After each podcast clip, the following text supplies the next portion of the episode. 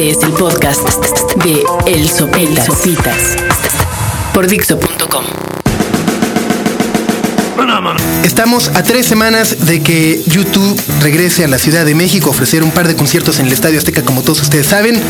Estamos a dos semanas de que eh, yo, Sopitas, encuentre a esa princesa entre todas las personas que escuchan este podcast a través de Dixo.com. Lo siento, fans de YouTube, lo siento, muchachos, lo siento, ya habremos trivias, etcétera, etcétera. La fiesta de YouTube, cantaremos todos juntos, pero ese boleto, que es el mío, el que me sobra, se va a ir para una muchacha que envíe sus fotos a sopitas.dixo.com. Estaba a punto de pedirles una disculpa a ustedes también, pero me acabo de dar cuenta que para estos podcasts no existe la impuntualidad, es una maravilla. O sea, lo pueden escuchar a las 11, pero si algo se les atraviesa, los pueden escuchar a las 11 y cuarto y no hay ningún problema. Y es que hoy, y bueno, no hoy, creo que llevo como varias semanas eh, llegando un poco tarde aquí a, Dixo, donde se, donde se graban estos podcasts. Eh, y no le voy a echar la culpa al tráfico, la verdad. Siempre, siempre se me atora algo. Por ejemplo, hoy tuve que ir al correo y puta, parecía que estaba tratando de casarme con la hija del, señor que me estaba atendiendo. Se tardó, hijo de su... Pero en fin, eh, muchas gracias por escuchar este podcast. Es el número 24 de Sopitas en Dixo.com. Y esta semana, eh, bueno, más bien la semana anterior, en San Francisco, California, Apple presentó su nueva línea de productos para este 2006. Están las computadoras con procesador Intel, esta, esta MacBook Pro, que es la portátil, que se ve increíble, pero que cuesta un ojo de la cara.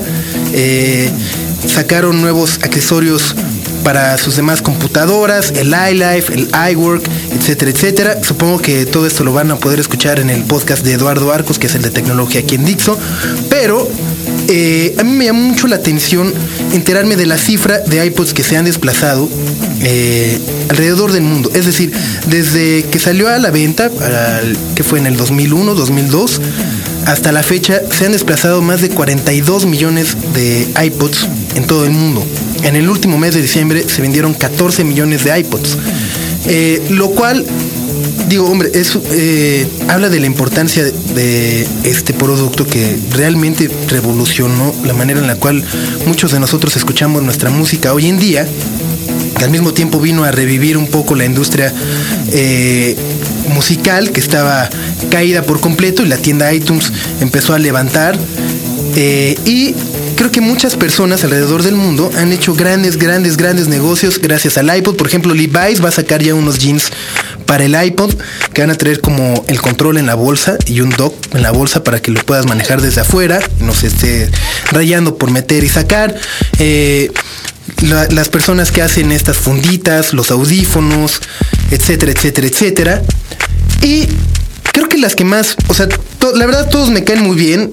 Eh, me llama mucho la atención y me sorprende que haya, por ejemplo, fundas que van desde los 5 o 10 dólares hasta unas ya Gucci y Ferragamo así de 800 dólares que salen más caro la funda que el iPod. Pero eh, creo que de toda esta, eh, esta rama de negocios que son los accesorios para el iPod y industria del iPod, me atrevería a llamarla, están los sujetos que se dedican a llenar iPods. Sí, sí, sí. Así como, así como lo escuchan, hay eh, personas que se especializan, que se especializan, perdón, en eh, llenar un iPod con música. Algo que a mí en lo personal se me hace eh, pues de muy mal gusto. O sea, porque compro un iPod para subirle mis discos, traer mi música, etcétera, etcétera. No la que le guste un güey, que aparte de ponerle su, su ¿no? O sea, su repertorio, que seguro va a estar variado que va a poner eh, a mí me gusta la gasolina y mi dulce niña y, todo eso eh, me va a cobrar por o sea no solamente va a llenar de porquería y media mi iPod sino que le va a tener que pagar para que haga eso por si fuera poco creo que es algo muy impersonal es como dejar que alguien eh, crea y, desarrolle a tu hijo o sea es como dejar que alguien lo eduque tú vas y lo entregas y ya que me lo devuelvan ya con buenos modales, como no, la verdad no. El iPod es para que uno suba sus canciones de disco, que aparte es buena terapia. Eh, no, no, para los que, no para la época de insomnio. Se los digo por experiencia propia. Es lo peor que pueden hacer ponerse a subir discos a la computadora para después echarlos al iPod.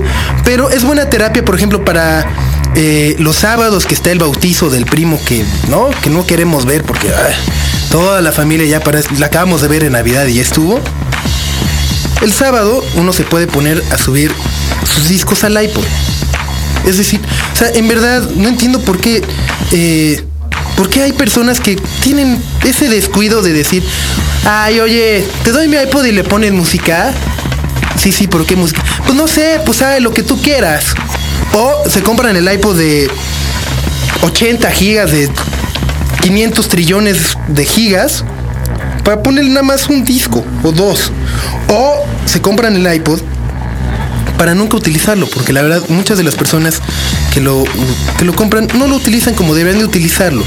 Es decir, lo tienen eh, mal tagueado, muchas canciones les hace falta el artista, el nombre de la canción, el género, la carátula, muchas, muchas, muchas cosas. Así que si van a comprar un iPod, cuídenlo, trátenlo muy bien y súbanle únicamente canciones que les gusten y que sean subidas por ustedes mismos. No se lo presten a nadie más, porque si no, pues no, la verdad no les va a pasar nada. Ni, ni su iPod se echa a perder nada, pero pues, pues, es muy feo.